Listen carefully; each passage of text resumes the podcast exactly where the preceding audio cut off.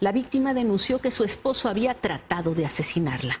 Hoy él es el principal sospechoso de ser el jóvenes autor se encontraban bebiendo en la vía pública. La información. Los agresores Gloria llegan en una camioneta gris, se detienen en Plena y les Ciudad de México. matando Cerca a las 7 de la noche del lunes, Abril Cecilia N, de 46 años de Los edad. otros dos Y hablando de corrupción, para nadie es un secreto dirigían los al aeropuerto cuando fueron interceptados por dos sujetos que viajaban en motocicleta. Yo soy Grecia Pacheco y analizaremos a la puta sociedad.